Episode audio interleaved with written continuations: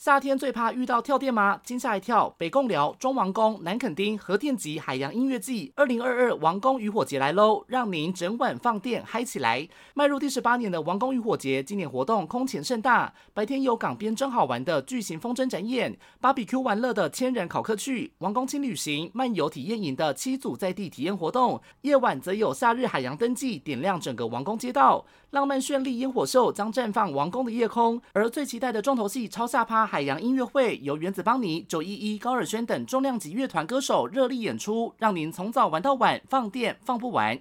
空中朋友们，二零二二王宫渔火节，让我们八月二十七、二十八日嗨翻彰化王宫渔港。以上资讯由彰化县政府合作播出。松绑防疫势在必行，城中定出监测标准，不追求清零。警告：解封的最后一里路，确诊数势必跟着变多，要有阵痛起觉悟。专家也推估，在入夏前松绑都以边境开放为主，七八月若疫情稳定，会有明显国内松绑措施。未来想到国外走走，打满三剂疫苗将成为必要条件。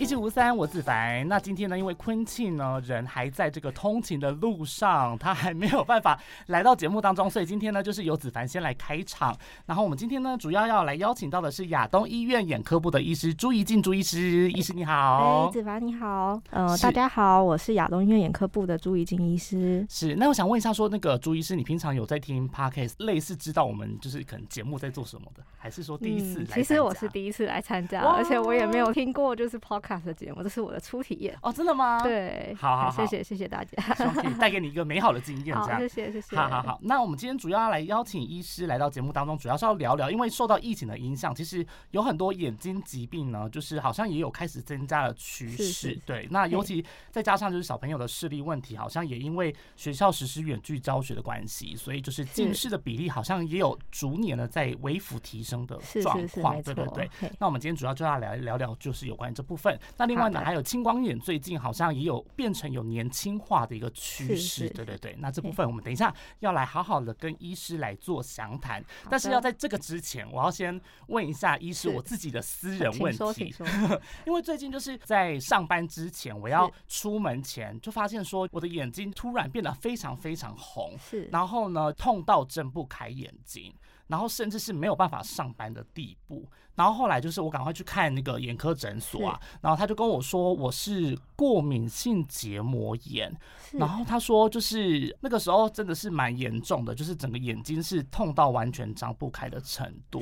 对，然后想问说上班族啊或者是一般人，他们可能在戴隐形眼镜的时候，是不是就会容易出现这样子的状况，或者是说那是什么样的原因可能会造成这样？那隐呃子凡是有在戴隐形眼镜？对对对，请问一下你一天大概都多待多久的时间？我待大概，其实我说实话都戴超过八八个小时，是不是完全不行的，对不对？是的，是的，对。一般我们来，我们建议啊，就是每天最多大概就是戴八小时的时间然后，那尤其是呃，其实像现在很多人因为上班时间很长，那戴到就是晚上的时间，其实眼睛都会出现一些缺氧啊、红啊，还有痒不舒服的问题。哦，那另外就是呃，我们在门诊期间，其实常会遇到就是病人因为戴隐形眼镜有一些状况，例如说他可能就是会觉得眼眼睛有点痒痒的，有点痛，或是觉得是红吼。那大部分的情形哈，都是因为隐形眼镜戴太久，或者是在就是呃戴佩戴的时候呢，手上因为手手没有洗干净吼，没有清洁干净，戴上一些细菌到眼睛里面，造成一些结膜炎，甚至角膜感染、角膜溃疡的情形吼。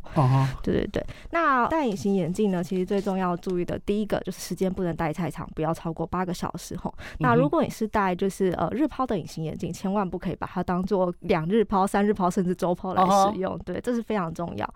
那如果我们是用呃，像是周抛啊，或者是甚至是年抛那种常戴型的隐形眼镜呢，我们要记得每天在呃佩戴过后呢要。清洗哦，而且清洗的东西不是用所谓的生理食盐水，而是使用佩戴隐形眼镜专用清洁液，包括一些双氧水清洁液啊，或者是说特殊呃特殊的清洁剂，这样子才能让隐形眼镜真的有洗干净哦。那泡在隐形眼镜的保存液也不是生理食盐水，要记得使用专用的隐形眼镜保存液这样子哦。那这个才能维持我们眼睛戴隐形眼镜的安全。那尤其是有一件事情要特别注意，不可以戴过夜，那不可以戴着游泳，也不要带着去泡温泉等会接触到水的活。活动，有可能会受到一些就是细菌甚至于寄生虫的感染。所以泡温泉也不行。哎，当然是建议不要，建议不要，对不对？对，碰到水的环境，只要对，因为呃镜片容易吸附一些微生物啦，然后就有可能会造成一些角膜受伤的情形。这样，那再来就是很重要的是，只要有戴隐形眼镜有任何的不舒服，我们必须要立即的停戴吼，并且就是呃在休息过，如果还是没有改善，要立即去眼科做检查吼，避免进一步的角膜感染、角膜溃疡的情形。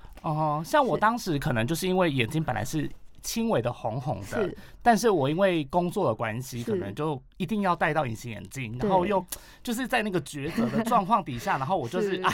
又把它带上去了，结果就后来好像就加重了这个结膜炎的发生，这样子。对，而且我那时候有问那个我的看诊的医生，他是跟我说，他建议不要戴，就是除了日抛之外的隐形眼镜。那这个部分的话，我觉得医师有没有什么样不一样的看法？哦，其实我个人是觉得日抛当然是最安全，因为我们每天都换新的，它角膜在隐形眼镜上滋生细菌机会是最少的了。但是有些病人，例如说他是高度近视，或者是他曾甚至有高度散光。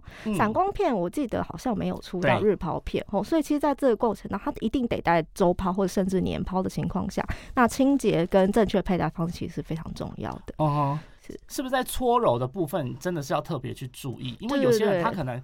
拔下来之后，他就直接丢到那个。对对对，要看一下它的就是上面的呃简介，是它是可以直接用泡，例如说双氧水好像是可以直接用泡，但是有一些需要去蛋白或者是一些呃隐形眼镜的，它上面会写它正确使用方式，必须要照正确使用方式使用才可以。哦哈，了解。那那时候我还有问，就是我的看诊的医生，他有说，就是其实我的结膜炎产生可能是过敏性的，可是过敏性的部分是他说一般人可能。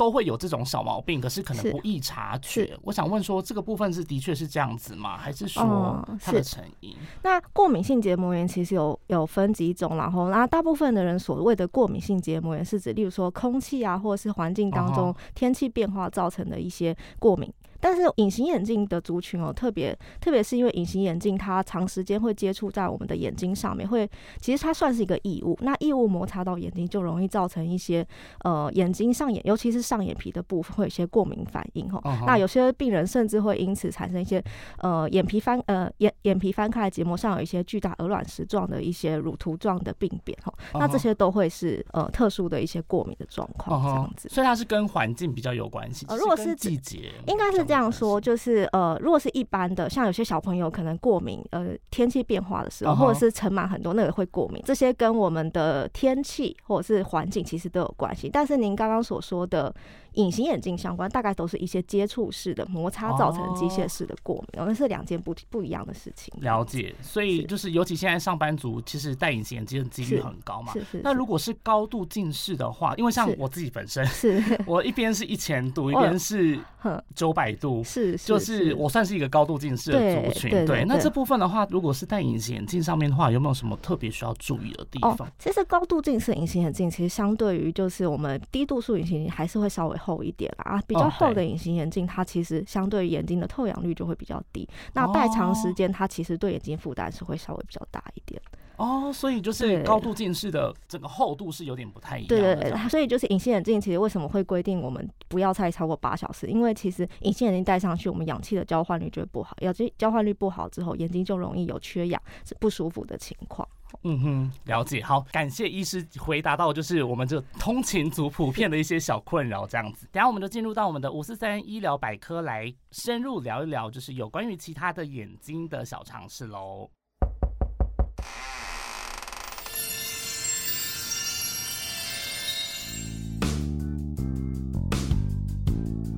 四三健康百科。好，来到了五四三健康百科，但是呢，我们的婚庆呢还在路上，所以呢，一样是由我来，就是先来开启这个话题这样子。好，主要呢是要问说，因为最近新冠肺炎的疫情的关系，其实有很多疾病，我觉得应该大应该是说大家可能都比较会。因为疫情的关系，比较少去就医，所以导致说可能任何的状况的问题都会变多很多。对，那包含眼睛的问题也是。所以想要问一下医师，说就是在疫情的关系，可能在眼科求诊的患者，可能在哪部分的疾病会有一些增加的趋势？是是是。那其实很很常见的就是呃，因为长时间用电脑，或者是就是因为在家里工作的关系，哦，眼睛都用眼过度，会有一些干眼症的情形，或是因为用眼过度。造成眼睛很胀痛不舒服的样子吼，那另外就是因为小朋友他们在家里吼，呃，要使用一些三 C 的产品做上课远距教学，其实这段时间内其实也是有近视加深的问题会出现。哦哈，对。那另外就是长时间，例如说病人是因为青光眼或者是呃白内障甚至视网膜的疾病，其实之前都是有在眼科呃规则就医，也因为这些疾病的关系，有些人不敢来医院，那来的时候就变得比较严重，也是有。哦，所以那呃，我好奇说，那可能大部分的他们因为疫情的关系没有来就医，可是他们通常问变得问题比较严重的时候，大概都是可能到了什么样的状况？哦，例如说他可能本来约好要开白内障，那可能还看得到，可是他下次来的时候，可能白内障已经变很重，说哎，本来看得到零点一、零点二视力，突然变得只剩下。呃，手指头在前面动，或者是甚至看到只能数手指头这些情况，哦，其实视力变得比较差。这白内障的相对它的开刀的风险会稍微上升。哦，那另外就是有一些，例如说像是糖尿病、视网膜病变的病人，有些病人是有黄斑部水肿，他在疫情之前，他可能固定一个月或者甚至两个月就会来追踪一下他视网膜的问题。哦，假如说有必要，我们会呃介入治疗。那但是因为他疫情的关系，他不敢来，下次来可能是四个月、五个月，哦，甚至有些人半年、一年，有曾曾经有人半年、一年才过来，就来的时候，他视网膜的状况已经变得很糟。那这个时候要做治疗，就会比之前更困难。哦，对，其实这些也是有。那接下来再来是青光眼的病人，因为青光眼算是一个慢性的疾病，我们每个月可能都需要领药，慢性处方期也是三个月就要领一次。可是有病人也因为就是疫情的关系不敢来医院，吼，那大半年没有领药、没有点药的结果，他的视神经就恶化的更快，这样子。是。那这样会不会严重到需要动手术，或者是？嗯，一般来说，其实病人呢。以台湾的就医，还有之前疫情的情况，其实是还好啦。但是其实，在国外都有听说过类似的状况，这样子。嗯对。那因为就是疫情的期间，可能就是大家近距离又长时间用眼，所以其实这部分也是蛮多类似的状况，这样子。而且，其实健保署有统计说，就是光是青光眼的就医人数，在二零一九年跟二零二零年连续两年都突破了三十万人，而且其中五十岁以下的患者就占了百分之二十，这样子。是。其实是不是现在目前您自己临床上面看到？就是青光眼是不是有这种朝向年轻化的一个趋势？哦，对，青光眼的确是呃朝向有朝向年轻化的趋势啊。原因可能是因为呃我们的高度近视吼，大度电视比例降低，这是我 有增加的情况。对，那另外就是其实现在呃包括一些像糖尿病这些，其实以前都说糖尿病四十岁以上才会开始出现，其实现在在门诊看到很多二三十岁的人都有出现一些第二型糖尿病的状况。那其实糖尿病也是。青光眼的一个风险因子啊，所以也有可能是因为这样子就有降低情况。那再来就是呃，为什么？其实以呃世界的盛行率来说，其实青光眼是在年纪比较大，例如说呃六十岁、八十岁以上的人，他的盛行率会比较高。那在四十岁以上大概是两 percent 左右。但是随着现在因为我们呃渐渐。的流行是健检流行，其实会发现很多以前没有发现的青光眼，而且会比较容易来做健检的，其实是在比较呃年轻，例如说三十岁到五六十岁的族群，所以其实会发现青光眼的增加，我想跟这个也是有一定的关系。哦，了解。所以可是因为之前可能员工的健检，可能我们很少会去看到眼科这种状况，对，所以大家可能最近就是在健检的部分会特别注重到眼睛的部分，原因会不会也是。因为跟可能高度近视的部分需要定期？追踪啊是没错，对高度近视的病人啊，因为他呃罹患青光眼的比率啊，或是甚至视网膜破洞、视网膜剥离，对，那或者是白内障的呃样子会比别人还要早哦。这些情况其实现在因为我们卫教的关系，大家都知道高度近视的病人建议一年要做一次眼睛的检查，这样子哦。嗯哼，对对对，所以其实呃在眼科其实有很多都是一年来做一次定期检查的病人。哦，了解。好，那我们在这个中间呢，我们要来欢迎一下我们的坤庆来了。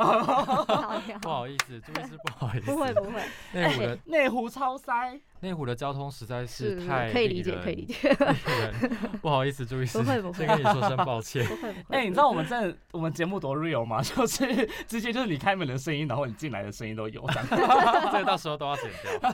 不会好不好？我们追求真实这样子是。对，那我们刚刚聊到说青光眼，对，对我跟你说，因为像子凡本身是一个青光眼的高危险族群，其实我自己本身就是蛮害怕，而且那时候我那时候去看结膜眼的时候啊，医师就因为知道我是高度的近视族群，他就。有耳提面命跟我说，他一定要我就是早一天没有上班的时候去做一个完整的检查。是。他说每半年好像都应该要做一次的点散统计，然后做一些基本检查。的检查。对，所以我好奇说，呃，针对这种比如像子凡这种本身高度近视的族群，大概您什么样建议说，可能半年要追踪，或是半年要稍微检查哪样子的项目这样子？呃，高度近视的病人吼，因为呃视网膜，第一，他视网膜会比正常人还要薄吼，所以我们会建议要检查眼底的原因，是因为怕他有一些没有发现的视网膜破洞吼，甚至未来可能造成视网膜剥离，这是第一个。第二个部分哦，高度近视的人，呃、他的视神经后会比较容易有青光眼的变化。那青光眼是一种视神经的疾病，高度近视就有可能会比较容易有青光眼，所以第二要检检查青光眼。吼那第三，高度近视的人呢，他比呃白内障会产生的比一般正常的人稍微早一点，真的，这是真的。对我就觉得对，平好均就是正常，我们大概就五六十岁才开始听说有白内障嘛。但是其实有些高度近视的病人在三四十岁就开始慢慢有白内障，哦人家可能在五十岁前就必须要把它开掉。朱医师，哦那可是说对像像呃有白内障，他他是会先感受到什么样的模症糊，状？对不对？对他可能一开始症状模糊，但是有些人可能是以晚上开车会有一些眩光哦，甚至看东西好像会晕开哦这些哦症状来表现，或者有些人觉得视力并没有觉得特别模糊，可是觉得视力的品质降低了，这些也都是就是白内障初期的症状。怎么办？我都觉得，我都觉得我有时候觉得我你自己，视力是多高啊？我我现在近视很高啊，就一千跟九百两边，天哪！对，而且视差还一百度这样子。是是是，对对对哦而且我很高哎，就是有时候我其实用眼过度，自己觉得的时候，有时候会真的看东西会比较难对焦或是什么的，是是，因为太用力了，我们的睫状肌哦无法放松，它会长时间的紧张，你会觉得说，哎，我们眼睛的内侧好像痛痛的，怎么脸有喉也有点胀胀的，嗯。哎，这是些其实眼压过高的感觉。呃，其实不是真的眼压高啦，嘿，病人呃，我们眼科其实也有一部分的病人是因为这样叫叫右眼过度所造成的睫状肌紧绷，然后来就说我觉得我眼压高，但是其实大部分病人都没有，所以不是眼压高，对，是睫是睫状肌过度用力，它没有办法哦放松所造成的啊。这些病人通常十个里面大概八个不是眼压高啦，嘿，但是哦呃，因为病人没有办法分辨，就是我们还是会建议不不舒服的时候就是要来就医这样子。就是那那像从近视到他真的演变成可能有青光眼或白内障这样的状况，大概可能会要多久的时间？其实近视大部分我们到十八岁后，其实我们的度数就已经定型了啦。嗯吼嗯，那其实大概出现青光眼、白内障，早一点的人可能二三十岁就会发现啊。嗯啊，晚一哦点可能大概四五十岁啦，吼，那啊也不是每个高度近视的人都会有青光眼，嗯只是它的比例会比一般人高一点嗯这样子。像哦三高的部分会加剧这样的风险，会有，因为三高它影响到的是我们的血流。嗯那呃，其实所谓的青光眼，它指的是我们视神经的一些退化跟缺损。那其中一个风险因子吼刺眼压嘛，大家都知道眼压高可能会有青光眼，可是比较少人注意到是一种叫做正常眼眼压性的青光眼。嗯那正常眼压性的青光眼，其实在呃亚洲、台湾跟日本是比较高的，吼，比较多的。那其实大部分都是跟我们一些协议的循环有关。那嗯谁是协议循环高风险因子？那就是有三高的病人。对，哦，对，三高的病人他血液循环比较不好，相对于他的视神经可能就比较脆弱，比较容易会有正常眼压性的青光眼这样子。嗯，对子所以凡是一个三高的高风险。我现在还不是三高的患者，我现在我现在只有高度近你视，我还没有的糖，部分要特别注意。就糖尿病啊，然后高血脂这种。对对对，没啊错。天哪，好可怕！我都觉得对我可能就是所以最好去检查一下眼睛，需要，对不对？需要需要。所以这样病人真的是台湾真的算很多吗？对，因为台湾的高度近视哦，其实统计到大概就是二零二零一七年的时候，嗯呃，有一个统计说，二零一七年在十八岁的小朋友哦，十八嗯岁小朋友就已经有高达二十四 percent 的人是超过六百度的近视，跟其他国家比，还是比较高的。哦哎、20尤其是欧美国家，其实并没有这么高。嗯对，其实二十四趴哦。你看台湾人真的很爱念书，是吗？是被逼着念书。哦是被逼着念书。我要来分享，就是我当时为什么会高度近视，第一个原因就是我可能天生有弱视，这是我妈跟我说的。然后再来的话就是对，然后再来就是我小学二年级的时候，其实我就有近视了。哦我小学二年级就开始戴眼镜，但是是呃，我觉得我高度近视的原因，第一个是呃，我当时在假性近视的时候啊，那时候医生都会开很多的药跟胶囊什么的，我没有按时吃。哦，就是我都很不乖，我是一个不乖的小孩，我没有按时吃，没有按时遵照医嘱，然后去治疗我的那个假性近视，后来就变成真的近视了。然后再加上就是我当时在佩戴那个眼镜的度数上面，就是。我觉得那个是要跟家长讲的，就是是。我妈和我爸呢，他们就是会贪图说，就是配眼镜很是贵，所以他们就会拿一些就是不是符合你这个度数的眼镜，然后给你戴。我觉得很多家长都会有出现这样的状况，所以整个就是哇，度数飙高，没有，你知道，你知道还有还有一个问题哦，就是我以前是怎么会戴眼镜呢？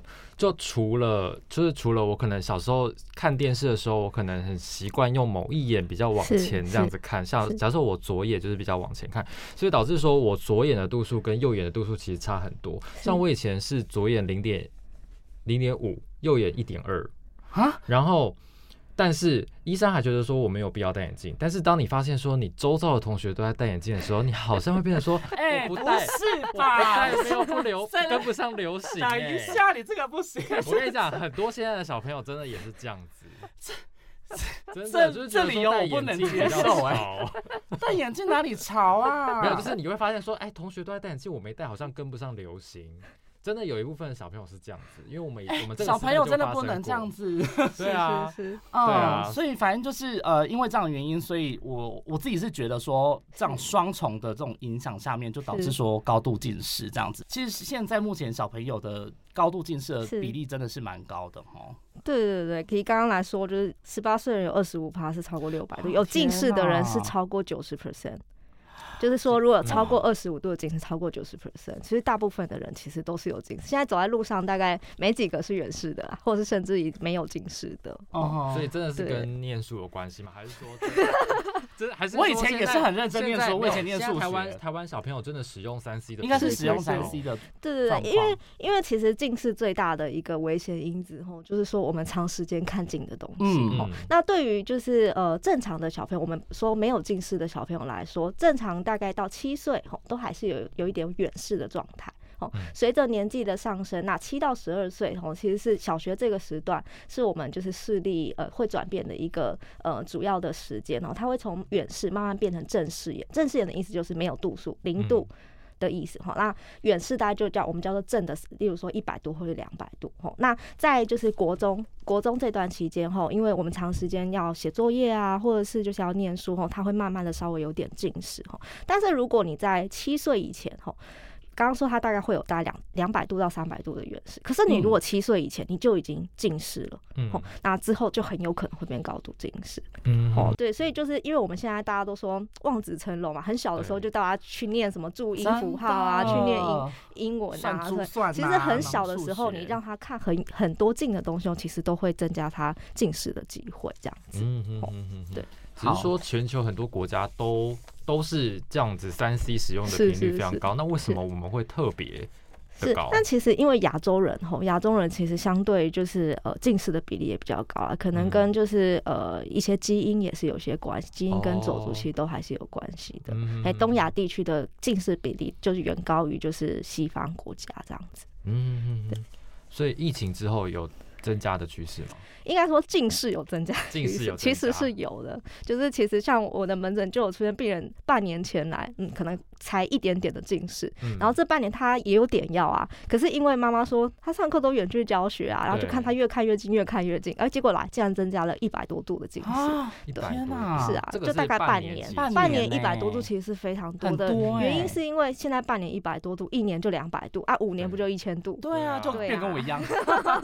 对啊，所以就是其实哦看近是非常就是非常大的一个危险因子啦，吼。所以一般来说，我们都会建议就是我们看三十分钟的东西，息就要休息十分钟哦。嗯。那呃，最好预防近视方就是出去玩。哦，所以我们就是会哦。建议，就是大家每天可以的话，就到户外活动一百二十分钟，两个小时的时间，其实会大幅减少，就是这样呃减少近视的机会这样。嗯，我记得以前学校还有什么望远凝视，就是要看一些绿的东西，然后下午就是固定一个可能十分钟的时间，就叫大家站在那个走廊上面，然后去看远的那个绿绿色的没错东西，没错。这样子，对，那也是有一点点帮助，这样子就是对对尽量让自己的眼对，因为你看近的，个它睫状肌会继续用力啊，睫状肌用力的情况就比较容易近视会加深啊。再来是我们随着就是看不清楚，我们眼睛会更用力啊。其实眼轴在看不清楚的情况，眼睛的轴度会越来越长，嗯越来越长，其实近视就会越来越加深。嗯哦，所以那你会建议说，像家长多久一次要多久要带小朋友去检查视力是？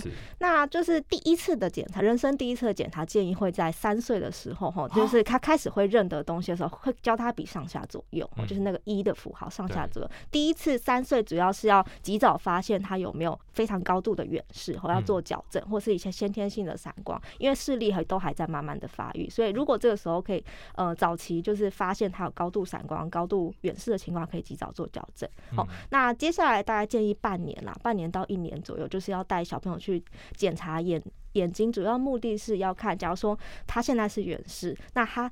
会不会很快就变成近视？如果我们发现他远视衰退的幅度太高，变成快要变成呃正视眼甚至近视眼的时候，我们就会尽快的介入，用呃以目前来说，小朋友大概就是用散瞳剂啦。哦，再大一点的小朋友才能使用所谓的角膜塑形片，哦或是一些矫正近视的眼镜、隐形眼镜这些。哦，嗯，对，所以呃，建议大概半年到一年就要带小朋友去检查一次。那如果说像成人呢？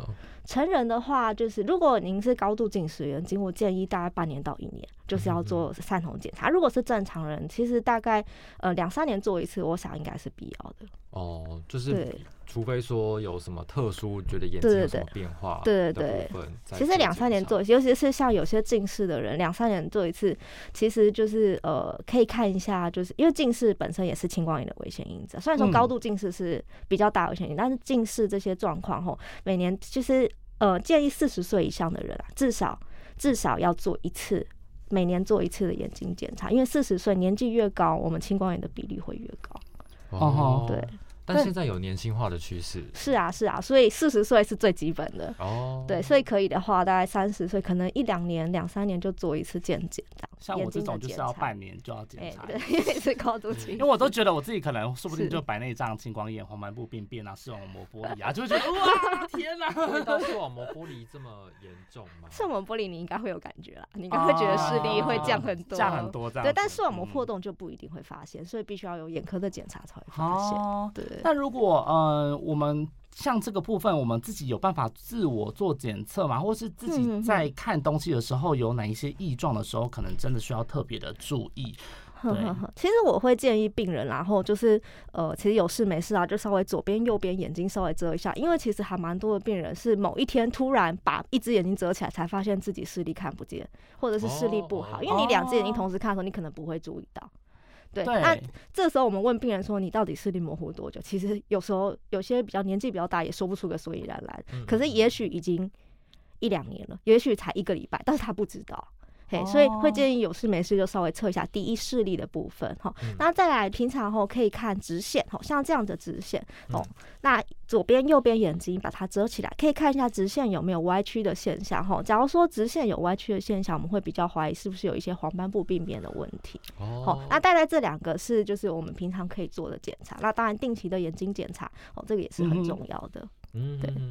那对于那个青光眼的部分啊，如果嗯真的得到的话，那我们要如何去可能做治疗？是。那青光眼的部分呢？因为我们目前对于青光眼唯一能够介入，种族我们不能改变，年纪不能改变，哦嗯，高度近视也不能再改变，哈，所以对于我们唯一能够改变的就是眼压，哈，眼压是眼内液体的压力，哈，它对于我们的视神经，哦，眼眼球在前面，视神经在后面，那眼压越高，越容易压迫到视神经，那造成视神经的衰退，哈，一些造成甚至之后的视野缺损，哈，唯一能够改变是眼压，所以一旦我们就是有诊断出一个病人是青光眼的时候呢，我们就会使用呃几个方式来降低我们的眼压哈。那比较轻微的病人，我们可能会使用呃药物。那药物其实有蛮多种类的哈，根据你的病情不同，病呃医师可能会开一种哦，甚至多种的眼压药，哎、不同的眼压药来呃做搭配来控制您的眼压。那如果在比较严重，或者是呃对于眼压有没有办法没有办法配合，或者没办法忍受副作用的病人呢，我们可能会用一些镭射哦，镭射的方式做就是早期的治疗。那对于镭射跟药物呃没有办法控制他眼压的病人呢，我们可能会进一步使用手术的方式。那手术的方式其实也有很多种，或包括一些微目前比较夯的一些微创青光眼的手术，那或者是传统的一些的桥梁切除手术，那甚至于在呃到很末期青光眼没有办法就是用呃传统手术或者是微创青光眼手术治疗，我们可能会用一些就是睫状体破坏的手术哈，那这些都是治疗青光眼的方式。嗯，他那他恢复。的比例是都可以。其实，在那个呃控制良好的青光眼，其实有些大部分的病人如果控制良好的话，都不太会就是有很明显的恶化。但是有少数的病人在就是我们呃眼压无法控制好，或者是眼压就算我们点了很多药都没有办法再继续呃降低的过程当中，我们就会进一步，例如说手术。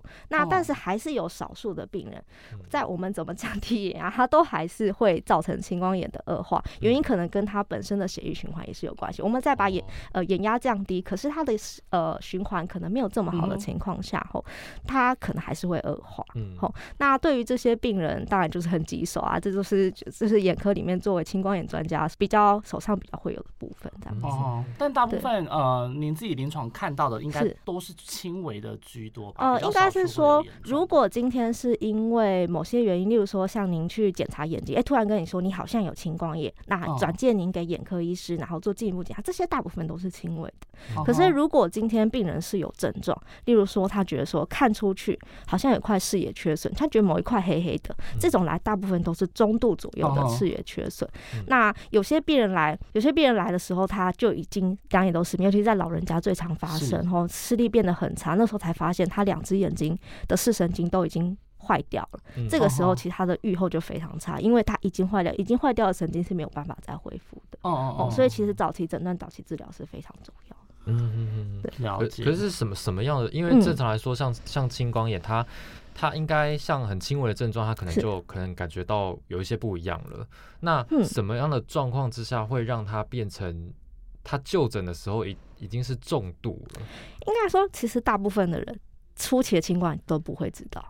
其实青光眼都不会知道吗？青光眼有点担心。青光 眼它还有一个名字叫做视力的小偷，哦，视力的小偷，因为它在初期的时候影响到的是周边的视力。那周边的视力，平常我们看东西是以中央视力为主，就是看正前方的，我们不太会注意到哪边会有视野缺损。哦，所以在这个情况下，其实一般的病人都不会就医，除非是一些健检，或者是说因为其他原因，例如说眼睛红、眼睛哑，他刚好被医师看到说，哎，你长得好像有点像青光眼，建议你去就诊。呃，就医做进一步的检查，这种状况下才会在初期的青光眼被发现哦，或者是有些人比较就是警觉的是，他家人有青光眼的病史，他可能哎发现自己就是家人有，那他也想来检查的，这种也有可能是在早期被发现哦。那通常有症状的时候，都已经是轻度到中度这个期间啦。哦，对。因为有时候你如果真的是突然发现说，哎，好像缺一块，或者是就是，对，这个通常都比较后期，中期到后期了，对对对。所以它没有所谓可能急性会出现的一些表现。有哦，其实急有所谓的急性青光眼哈，那一我们刚刚说的都是属于慢性的青光眼，啊，这种就是所谓视力的小偷，它就是慢慢来，然后哪一天你已经看不见。那所谓的急性青光眼呢，其实呃，青光眼其实有分为鱼角开放，就跟我们眼睛的结构有关，开放性跟。鱼角闭锁性的青光眼，那呃急性青光眼主要是出现在鱼角闭锁性的青光眼。那这些青光眼呢，通常都是跟我们眼睛的结构有关系吼。那因为我们眼压呢，它是来自于眼内的液体，液体会经由眼睛后面的睫状肌吼，跑到眼睛的前面的前房里面，然后再经由一个下水道，就所谓的鱼角做回收。那当我们的呃一些原因哦，造成我们的鱼角就是下水道地方塞住，那上面的。睫状体就是下雨的地方，一直在下雨。那下面下面下水道没办法回收，那它就淹水了嘛。淹水的时候，眼压就急性上升，这就是所谓的急性鱼角闭锁性的青光眼。哦，这种情况病人绝对会有感觉，因为这是眼科的急症之一。他会呃眼睛会痛，头会痛，那眼睛会很红，那视力会变模糊。那这种情况一般来说是不会忽略的啦。吼，但是最害怕的呃是就是慢性的青光眼，其实比急性的还要更容易被忽略。哦，对，但是会。因为什么样的原因，可能才会突然眼压变那么高，或者是是堵住，然后淹水？大部分的人都还是跟结构有关，因为它的下水道可能本来就比较狭窄，哦，然后它的白内障，吼，因为通常会在中老年人的白内障比较。白内障比较厚、比较胖的时候，白内障就会顶到我们的虹膜，造成呃旁边更狭窄，更狭窄情况下又淹水起来，那这个时候就会造成急性的青光眼。哦，所以主要还是跟老化，哎，跟老化跟他的白内障比较有关系，这样子。也是发生率蛮高的嘛。其实这个发生率，发生率相对于就是呃鱼角闭锁性的青光眼啦，嘿，在东亚大概就是小于四十岁，大概只有零点零点一七左右啦，嘿，对，所以是相对相对是比较低的啊。开放型情况还是比较多，但是急性的在老年人会比较多，原因是因为白内第一白内障的关系，第二呃老年人他 平常会比较少就医啦，吼，所以发现的通常来就医就是因为很不舒服才会来，吼，所以他们在老年人的那个呃鱼角闭锁性青光眼急性发作的起比例会比较高。嗯嗯嗯嗯嗯嗯嗯。那朱医师还想聊一下，就是说像呃，现在很多人喜欢戴一些隐形眼镜嘛，是是是。然后甚至说像变色片啊，什么瞳孔放大片啊，这些东西 现在都很流行嘛。是。那像我，因为我自己本身我就是一天戴超过十二小时的那种人。哦，我们刚刚有聊到，甚至还是会带着睡觉。我觉得这个绝对不行。我觉得，我觉得你戴十二个小时 也是蛮夸张的，跟我差不多。曾经有一次醒来，我们都曾经有一次醒来，眼睛干到我的隐形眼镜跑出来。是是是。哎，我还我还戴着。对对对。这个是不是真的很伤眼？对不对？是非常伤眼睛，原因是因为你戴着的时候啊，它其实不断的在吸收你眼睛的水分。哦，对对对，啊，你晚上眼睛闭起来，第一，眼睛闭起来之后，角膜本身就比较缺，还没戴隐形眼镜前就比较缺氧，你又戴了一个隐形眼镜再闭起来，眼睛会更缺氧。那在你的眼睛都被水都被吸走，所以很干。吼，那个如果你只是眼睛眼镜跑掉，那其实还是小事。有些人隐形眼镜就粘在上面拔不下来，有一些会粘在上面。那拔下来硬拔下来就会出现破皮，吼，甚至就是受伤蛮严重的这样。对，所以绝对不能戴隐形眼镜过夜，不能 戴着睡觉哦，也不要戴超过十二个小时。天哪！对对对，这个是非常重要。奉劝各位听众朋友们，一定要记得这件事情。我记得之前还发生过，像冬天很多人喜欢泡温泉，是是，或者是说有些人可能会戴着隐形眼镜洗澡或什么的，结果导致说，就是我当然没有了。我说我没有，就是我刚刚有聊到，对对对，你继续。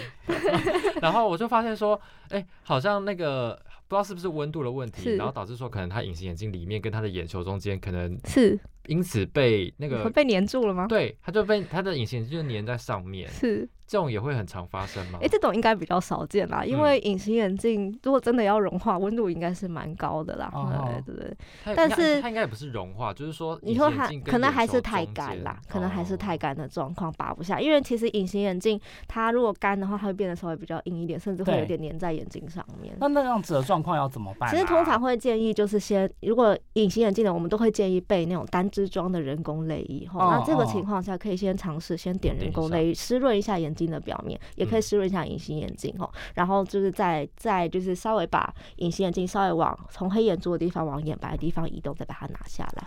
如果这样硬拔下来，可呃直接从黑眼珠上硬拔下来，有可能会造成角膜破皮这样子。我还有遇到一个很长很棘手的状况，就是我的隐形眼镜很长，会跑到我的眼皮底下。真的假的？没有啦，不是。就例如说，我眼睛有的时候痒，有的时候会想要啊，你去揉是不是？有时候会想要揉，结果隐形眼镜就突然漂移了，漂移了，移位了，然后移到上面。我想，然后大家就会很好奇说，因为一定不止我发生这种情况，就是会会你是不是搓太大力啊？会没有没有没有，就是很会很怕说，哎，他会不会跑到后面啊？不是，这其实有病人问过我，但是这个这个不用担心，绝对不会跑眼睛后面，因为呃，我们眼皮呃眼睛的表面叫做呃眼白的地方叫做结膜，吼，结膜在上眼皮的地方，它其实是一个封死的夹角，吼，所以再怎么跑，一定是跑到上眼皮的底下。那就是如果你这种状况，其实有时候病人会来眼科，眼科或是甚至眼科急诊来找隐形眼镜，吼，大部分人其实我们在翻开他的上眼皮，吼，都可以看到隐形眼镜在里面，哦，所以这个不用担心，绝对不会跑到眼睛后面。深到拿不出来的呃，通常这种状况是因为病人不太敢翻自己的眼皮，对，因为我们再怎么翻，跟眼眼科医师去帮你翻，他的那个深度还是不一样。哦，有些人他的眼皮比较深，翻起来之后还还要再稍微用两层两层，就是我们所谓的双重。诶，其实我也不知道中文怎么叫，叫 double inversion 啊，就是翻两层才看得到它最最深的地方，有时候隐形眼镜就会插在里面。哦，可是如果说民众如果自己在家的话，这要怎么处理啊？哎，通常啦，我们会建议就是，如果可以的话，先稍微用生理食盐水稍微冲一下，看能不能把它冲出来啦。啊。但是如果真的拿不出来，也不要用手进去硬撑，就来急诊吧。对，哎，这种事情我真的不敢去挂急诊。你说这种这种小事吗？一定会被急诊室的医护人员白眼骂一顿。对，有时候急诊室的医师对很忙的时候，他们觉得会心情不是很好。对，就会在病历上面写一些，就是什么东西，写一些这个病人的话。但是其实这个其实偶尔就会遇到，对，在眼科急诊值班的时候就会遇到，真的会遇到。对对对。好，以后不要再发生这种问题。是，就是你隐形眼镜要不要戴着睡觉啦？但，绝对不能戴着睡觉。对。哦，好啦，我会改掉这个习惯。什么？因为我又是戴透明的，你知道吗？所以假设说很。就是发生这样的问题的话，我就会找不到。当然，我也没有很常发生，但是至少发生过三次。还好我那可能是你眼睛太小，我眼睛比较大，我都找得到。会不会是你隐形眼镜跟你的眼球的弧度不太一样？嗯，我觉得有可能。对对对，那你是戴日抛还是戴戴日抛？那你有换过品牌吗？因为每一个品牌它的弧度不太一样。我有我有换过，是我现在在戴的比较少发生，但如果换到其他品牌，是是是，那应该就是因为弧度跟眼球不太合。对，那就要尽量少戴那种，不要再发生这种蠢事了。不会，你讲这蠢事好像是大家隐形眼镜有戴的人，可能好像都会有这样。好了，有有共鸣的可以私信我们。什么意思？总之就是还是要希望大家好好的注意一下自己的视力健康啦。对，尤其是像跟子凡一样的高度近视族群，我真的觉得大家一定要好好的爱护自己的灵魂之窗。大家就是还是多多注意自己的灵魂之窗了。现在还有在用灵魂之窗形容眼睛吗？我是讲的好像我很老派一样，什么健康课本里面会出现的字。对对，眼睛真的很重要，眼睛真的很重要，真的很重要。所以没有办法想象，就是说你突然看不到会发生什么事情。是你现在把眼睛遮起来就可以了。我我我现在真的很担心，你知道之前那一次就是整个完全张不开眼睛的时候，我那时候超级无敌担心，我就会觉得说天哪，怎么办？我是不是真的就是好像眼睛有什么便便什么之类的这样子？对，还好是多严重啊？就是。刺痛到睁不开，然后很好像是很急性的结膜炎这样子，就是你一睁开，对你一睁开就一直流眼泪，不是什么可能呃细菌污染或者是怎么样，手太脏之类的感染到。嗯，不不知道，但就是就说是过敏性的结膜炎，反正就是结膜炎的一种这样子。对对对，然后再加上我其实应该就是前面隐形眼镜也都戴太久，对，就是有这种经年累月这样累积下来这样子，然后就突然整个变成急性的这样。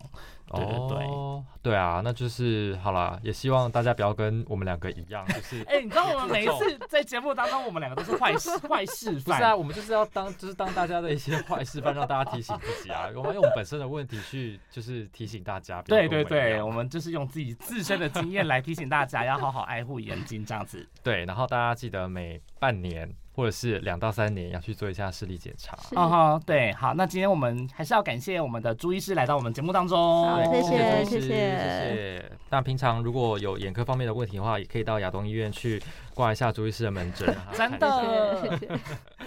好，那如果你想要听更多资讯的话呢，我们主要上架在 First Story。那如果你想要听的话呢，我们 Apple、Google、K Box、还有 Spotify，还有 Sound 跟 Mr. Box 都可以收听。对，然后可以到我们的 IG、还有脸书，还有我们的 Apple Podcast 的专业去帮我们评分，还有按赞，还有留言，以及跟我们互动。对，好，再次谢谢朱医师，谢谢子凡，谢谢坤庆，谢谢。